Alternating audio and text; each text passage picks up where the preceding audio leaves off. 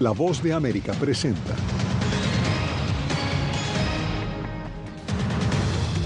Cuarta imputación al expresidente Donald Trump genera amenazas contra miembros del gran jurado en Georgia.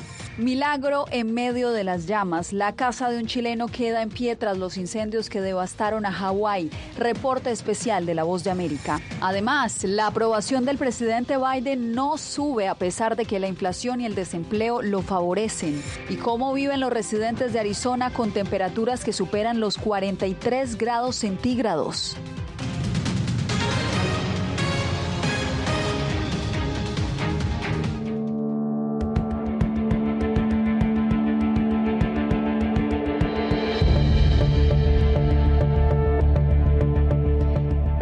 Bienvenidos, aquí comienza el mundo al día. Soy Yasmín López. Tras cuatro imputaciones, el caso en Georgia contra el expresidente Donald Trump acapara la atención en Estados Unidos. Y todo debido a que en las últimas horas se filtró la identidad y supuestamente las direcciones de las residencias de los miembros del gran jurado que acusaron al exmandatario. Celia Mendoza, sabemos que los, los magistrados han recibido amenazas. ¿Cuál es la situación? Así es, hay que recordar que en Estados Unidos estas son personas del común que son llamadas a servir en la corte. La información es secreta, sin embargo, en las últimas horas se ha publicado en redes sociales y diferentes foros de grupos de extrema derecha información, por lo menos verificada, de 13 de los individuos que habrían servido en este gran jurado, lo que pone en alerta a las autoridades, en especial pensando en un posible juicio que podría ser televisado. La estrategia legal de Mark Meadows, es jefe de gabinete de Donald Trump, de pedir un cambio de jurisdicción, podría ser imitada por los 18 acusados de interferir en la certificación de las elecciones presidenciales en Georgia. Todos enfrentan cargos de incurrir en una conspiración criminal.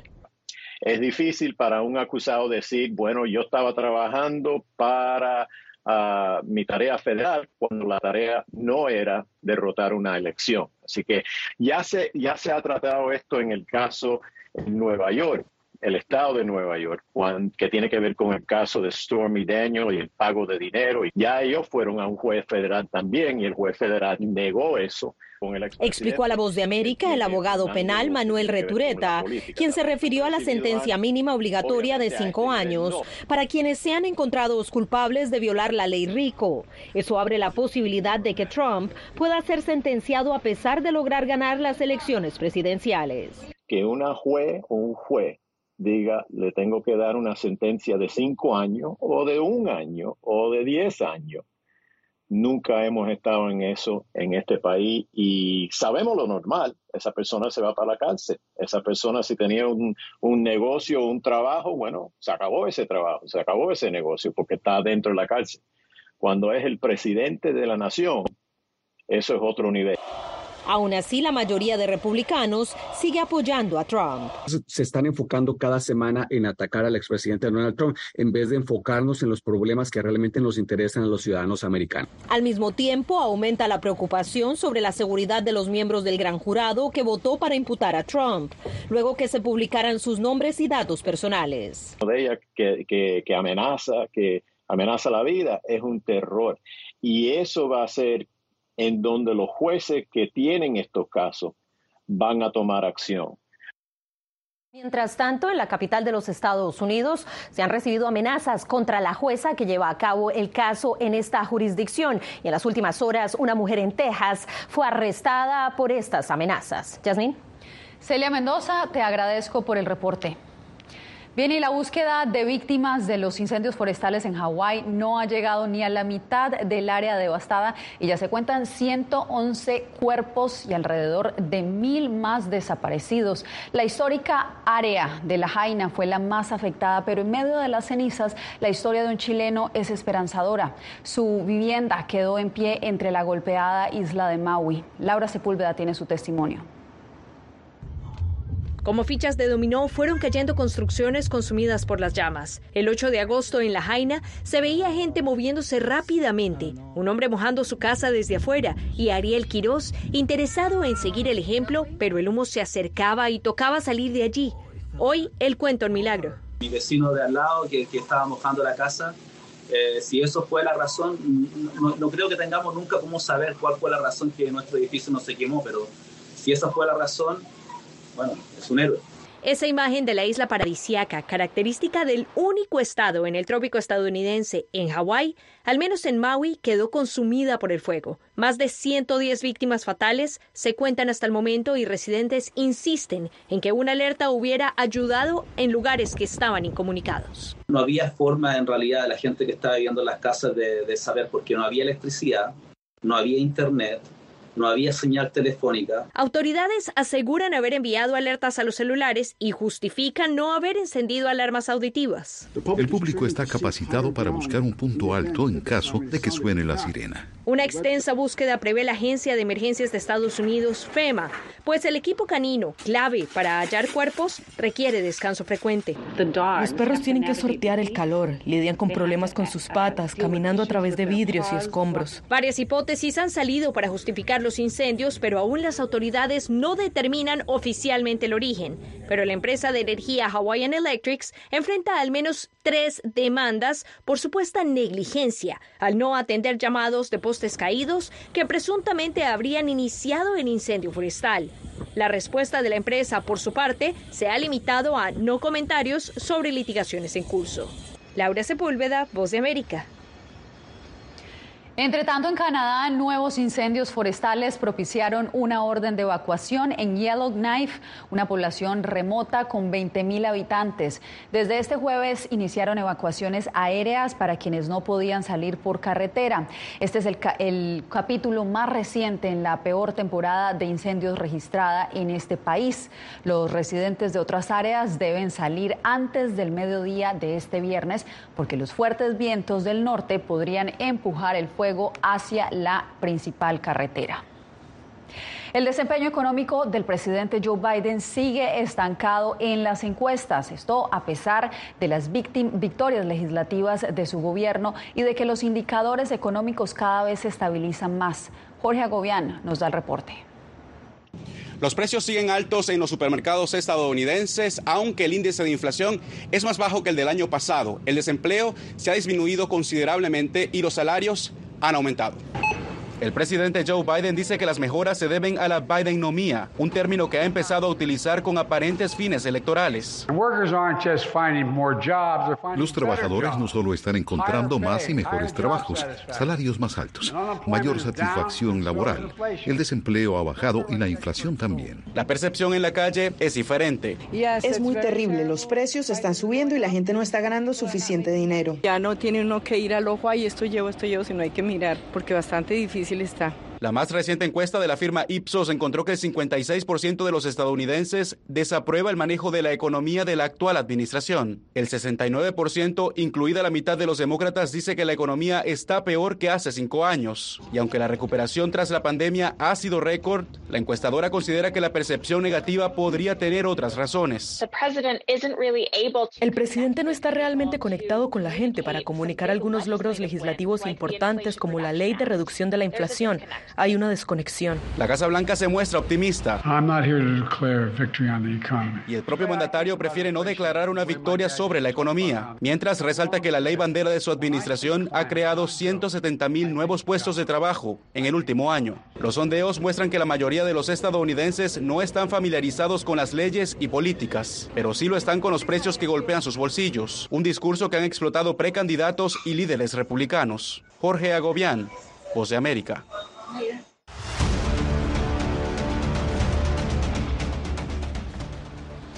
Deambulan por las calles de Nueva York con sus hijos exponiéndose a peligros que van desde multas hasta perder la custodia de los menores. Esa es la realidad que viven muchas madres que recientemente migraron a Estados Unidos y hoy buscan un mejor futuro en la Gran Manzana. Ángela González nos trae los testimonios se ven en las calles cargando a sus hijos, en los trenes llevándolos a cuesta de vagón en vagón. Son mujeres migrantes en busca del sustento para su familia y que no tienen quien les cuide a sus hijos. En esta esquina, una de las más concurridas en Nueva York, un grupo de ecuatorianas venden refrescos y frutas mientras al menos seis niños juegan alrededor. En otras calles se observan menores solos en los puestos de venta. Estar pendiente en ellos, Sandy Laika sale a vender mientras trata de no perderle la pista a sus dos hijos. En una jornada de más de ocho horas reúne 60 dólares. Salir a trabajar vendiendo hasta que pase el verano, porque no hay trabajo. Justo al frente está su madre Mariana, quien lleva meses tratando de encontrar otra forma de ganarse la vida. Ella también tiene niños pequeños. No, que no hay trabajo,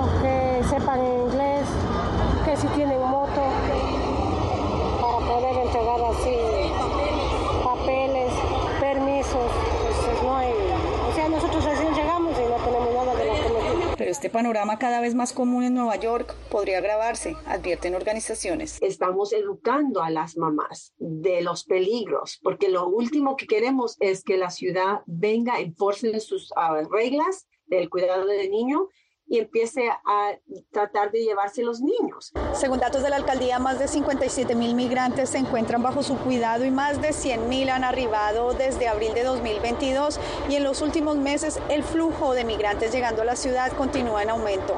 Ángela González, Voz de América, Nueva York. Julio fue el mes más caluroso en la historia y en Phoenix, Arizona, sí que lo sintieron. Las temperaturas se mantienen por encima de los 43 grados centígrados. Rubén Pereira nos cuenta cómo los habitantes de esa ciudad manejan esta situación. Quienes laboran a la intemperie y los desamparados la han pasado mal este verano en Phoenix, Arizona, porque el termómetro ha permanecido más de 40 días por encima de los 43 grados centígrados está bien caliente y no hay, no hay exceso de sombra y inclusive pues nos pega el, los rayos bastante fuerte aquí. Por lo menos se han registrado 89 muertes en el condado de Maricopa relacionadas al calor extremo y se investiga si más de 300 decesos también tienen que ver con las altas temperaturas. En este hospital, a pacientes que llegan con golpe de calor los colocan en esta tina inflable con agua fría y hielo para bajarles rápidamente la temperatura. También estamos viendo personas con quemaduras, debido a que si se desmayan, pues se caen en el asfalto caliente y esto les causa quemaduras. En el área metropolitana de Phoenix han habilitado camiones de transporte urbano con aire acondicionado para que sirvan de refugio contra el calor. También las bibliotecas públicas y albergues para indigentes tienen las puertas abiertas. El calor sí está caliente afuera y tengo lupus, so yo no puedo estar afuera en el sol. Los peligros por el calor extremo también está en los senderos para hacer ejercicio, como lo indica este letrero. En estas zonas los bomberos también han realizado varios rescates. Los bomberos de Phoenix reciben un promedio de 20 llamadas por turno relacionadas a personas afectadas por el calor extremo, que según expertos continuará haciendo estragos. El calentamiento global pues está haciendo que cada vez que hay una ola de calor la probabilidad de que sea más extrema o más larga, eh, la posibilidad existe ahí. Rubén Pereira, Voz de América, Phoenix, Arizona. Al volver en plena crisis de seguridad en Ecuador, migrantes venezolanos temen por su futuro en ese país.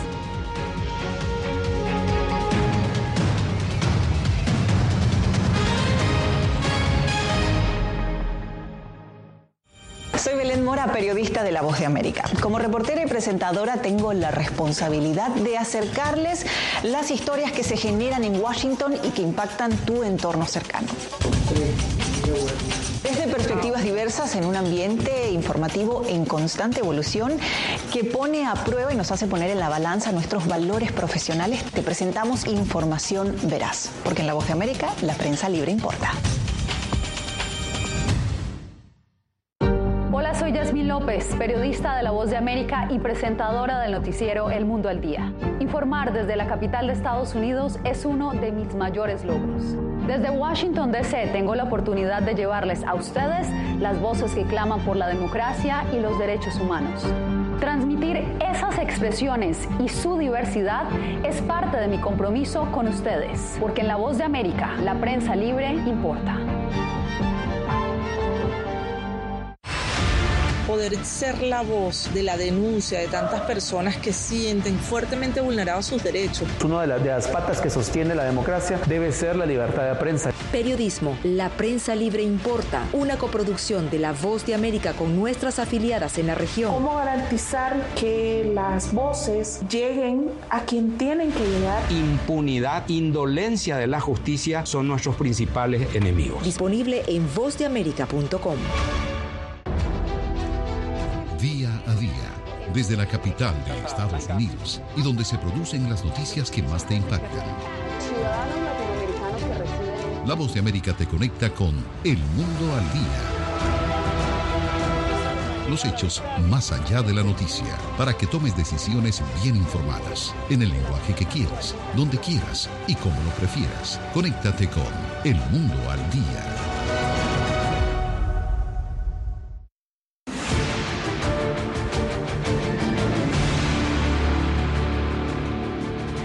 La comunidad de venezolanos en Ecuador teme volver a vivir los mismos problemas que los llevaron a salir de su país. Por eso la elección de este domingo es para muchos de ellos determinante para definir su destino. Adriana Núñez Rabascal nos reporta desde Quito. Como venezolana, como migrante, eh, súper asustada, preocupada, o sea, de... Eh, no, no, no, no me siento como que ahorita tranquila, pues sí estoy súper pensativa porque me asustan mucho los resultados de este domingo. Pilar salió de Bolívar, al sur de Venezuela, hace unos cinco años, empujada por la mezcla de crisis política, económica e inseguridad que hacían trizas su calidad de vida. Pero la ola de violencia en las últimas semanas en Ecuador le dio un sacudón a la estabilidad que había conseguido como estilista en Quito. Planes de emigrar descartados, pero viendo todo lo que está pasando ahorita, claro, no, no puedo descartar esa opción. Ecuador es el tercer país con mayor número de migrantes venezolanos después de Colombia y Perú. Más de 500 mil venezolanos viven acá y entre miles de ellos se siente el mismo temor de Pilar. Nosotros venimos huyendo de, de, de tanta incertidumbre, de tanta inseguridad, de tantas cosas que nos han pasado y llegamos a los países de acogida tratando de tener esa paz y esa estabilidad y ahora nos encontramos acá con estos niveles de violencia política que, que realmente son escalofriantes y por eso es que muchos de nosotros o buscamos hacer una segunda migración hacia los Estados Unidos o hacia Europa o muchos también se están regresando para Venezuela. No, yo estoy pensando de devolverme para mi, para mi Venezuela, pero otra vez. ¿Por qué? Es que la situación ahorita está dura aquí también. La mayoría de ese medio millón de venezolanos que viven en Ecuador no tienen los documentos necesarios para insertarse en el mercado laboral formal, según la Organización Internacional de las Migraciones. Pero en los últimos años se han iniciado dos procesos de regularización que los venezolanos esperan mejoren y se mantengan. Adriana Núñez, Rabascal, Voz de América, Quito. En Nueva York, la comunidad ecuatoriana se prepara para, participar en los comicios del próximo domingo de una forma innovadora, como nos reporta Ronen Swark. Los más de 400.000 empadronados para votar fuera de Ecuador lo harán por primera vez íntegramente en línea a través de una página web creada especialmente para esta ocasión. El cónsul general de Ecuador en Nueva York habló con Voz de América sobre el proceso. Ha costado un poquito de trabajo cambiar la mentalidad, cambiar el switch, superar las reservas normales que existen a todo cambio. Sin embargo, tenemos eh, mucha confianza de que habrá una buena participación. Con una campaña muy importante en redes sociales se explicó cómo será el proceso de votación. Hay que ingresar a la página de voto telemático de Ecuador. Dirígete a www.voto-mediotelemático.cne.gov.es y haz clic en vota aquí. Y se siente un poquito como familiar también estar pendiente del país, aunque uno se esté lejos, poder colaborar con algo, tal vez con un, un, el voto o, o, la voz en este caso, para que en realidad ya se puedan, se, puede, se puedan mejorar las cosas. Gabriela llegó al consulado para que le informen y le parece un sistema adecuado para votar desde el exterior. Sí, porque facilita mucho más a las personas para no movilizarse de un lado al otro, entendiendo que aquí son largas las distancias. Algo para destacar es que el estatus migratorio que tengan las personas en Estados Unidos no importa para poder votar en las elecciones de Ecuador. El cónsul aseguró que no compartirá con las autoridades migratorias estadounidenses la información de los ciudadanos ecuatorianos. Ronen Swark, Voz de América, Nueva York.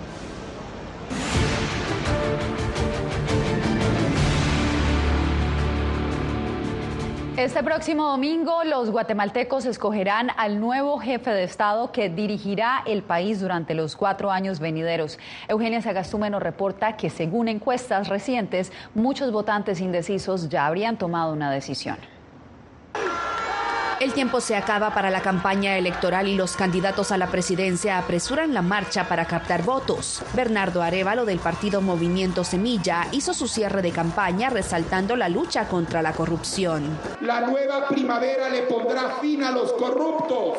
El cierre de campaña de la candidata del partido Unidad Nacional de la Esperanza, Sandra Torres, será este viernes. Torres le apuesta a los programas sociales y el refuerzo de las cárceles. En mi gobierno yo no voy a permitir que salgan llamadas del sistema penitenciario porque sabemos que ahí está el 80% de las extorsiones. Varias empresas encuestadoras publicaron sondeos sobre la intención de voto de los guatemaltecos. Innovem reveló un posible empate técnico. Que la licenciada Torres gana por 52.5 y el señor Arevalo está en 48.5. Nuestra encuesta se diferencia en que nosotros estamos abajo del más o menos 2% de intervalo de error. En cambio, una encuesta publicada por el diario Prensa Libre y elaborada por Prodatos sugiere que un 65% de los votantes elegirá a Bernardo Arevalo, mientras un 35.1% se decidirá por Sandra Torres. Y la misma tendencia indica la encuesta hecha por Sid Gallup, aplicada a 1.819 personas.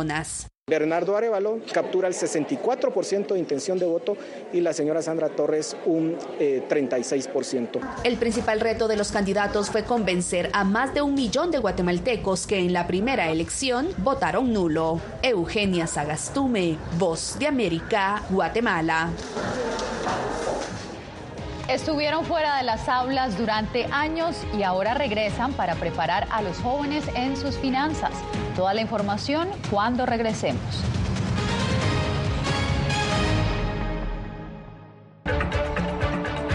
Soy Verónica Villafañe, corresponsal para La Voz de América en Los Ángeles. La Voz de América me ha dado el espacio para contar las historias de personas excepcionales y continuar informando sobre las noticias más importantes y relevantes para nuestra audiencia, presentando los hechos de forma imparcial y con fuentes confiables, principios fundamentales del periodismo. Por eso valoro trabajar con La Voz de América, donde la prensa libre importa. Actualidad. Que la inteligencia artificial va a estar presente en nuestro día a día. Intentan sacarse de encima a trabajadores. Análisis. El cambio climático está teniendo muchísimos impactos. Que afecta siempre a los más vulnerables. La región necesita ayuda. Debate. Proteger a las escuelas con armamentos. Es una total eh, ridícula, es algo inverosímil. Con la información más allá de los titulares. Todas las semanas por La Voz de América. Desde Washington, le saluda Gonzalo Abarca. Soy Claudia Saldaña, corresponsal de La Voz de América en El Salvador. Ejercer el periodismo es un desafío que crece constantemente frente a la complejidad del escenario político de mi país. Presentar todas las voces, todos los ángulos y el contexto nos permite ofrecer a ustedes, nuestras audiencias, un panorama más completo de nuestra realidad. La imparcialidad está en el ADN de la BOA y me siento orgullosa de ser parte de este gran equipo de profesionales que demostramos cada día por qué la prensa libre importa poder ser la voz de la denuncia de tantas personas que sienten fuertemente vulnerados sus derechos. Una de las, de las patas que sostiene la democracia debe ser la libertad de prensa. Periodismo, la prensa libre importa, una coproducción de La Voz de América con nuestras afiliadas en la región. ¿Cómo garantizar que las voces lleguen a quien tienen que llegar? Impunidad, indolencia de la justicia son nuestros principales enemigos. Disponible en vozdeamerica.com.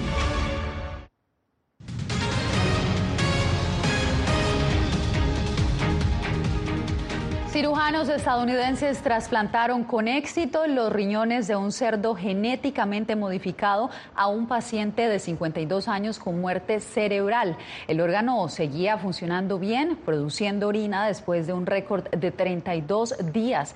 Investigadores catalogaron el procedimiento como un paso significativo en la búsqueda para cerrar la brecha de la donación de órganos. Regresan las clases de economía básica a las escuelas de Estados Unidos después de estar fuera de los currículums durante años. La meta es que los jóvenes aprendan a defenderse financieramente en el mundo que los espera. Adrián Arevalo nos cuenta. Por años, las clases de finanzas personales fueron eliminadas de los currículums de las escuelas de Estados Unidos. Sin embargo, las lecciones que enseñan a los alumnos cómo ser consumidores inteligentes están de regreso, a petición de los mismos alumnos y de sus padres.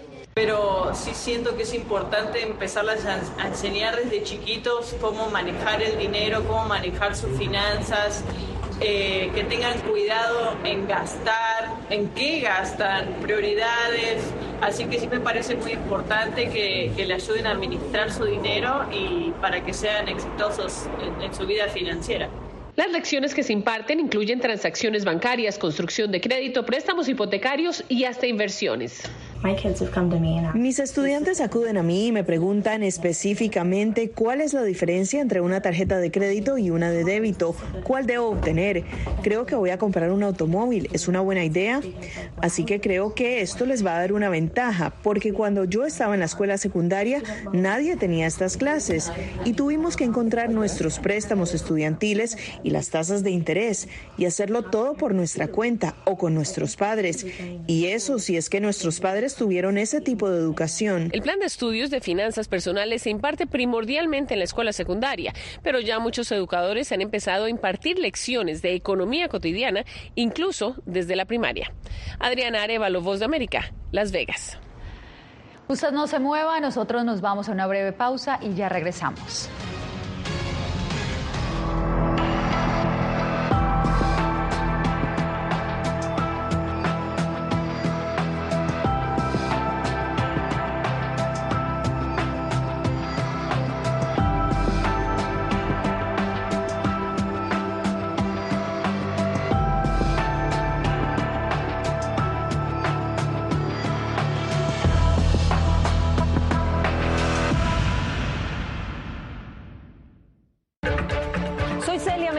Corresponsal internacional de La Voz de América. Desde que me uní a este equipo de profesionales hace más de una década, he tenido la oportunidad de descubrir un mundo de noticias que comparto con ustedes. La Voz de América habló con el director. Porque siempre estoy en el lugar de los hechos, entregando información veraz, clara y precisa, manteniendo nuestro compromiso periodístico, porque en La Voz de América la prensa libre importa.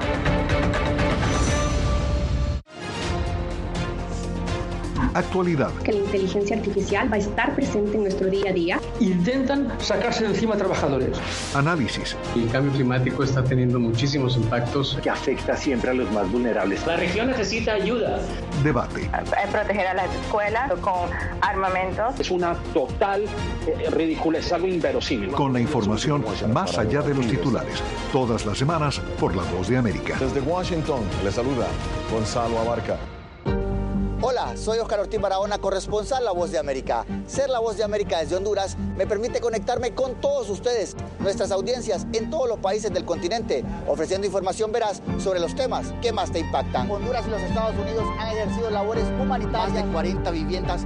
Desde perspectivas humanas y con base en hechos, te informamos para que seas tú quien formes tu propia opinión, porque La Voz de América, la prensa libre, importa.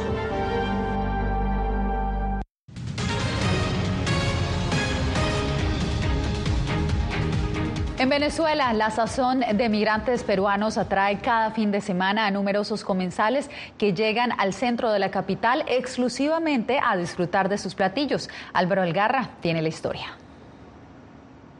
Este mercadito se levanta todos los fines de semana para regalar en una probada un pasaje ida y vuelta al Perú y a sus riquezas gastronómicas. Desde la tradicional chicha morada, acompañada de un ceviche, su ají de gallina, el lomo salteado, sus causas y chupes, unos platos multicolores que ofrecen un sinfín de sabores. Hacemos una arte culinaria, gastronomía del Perú.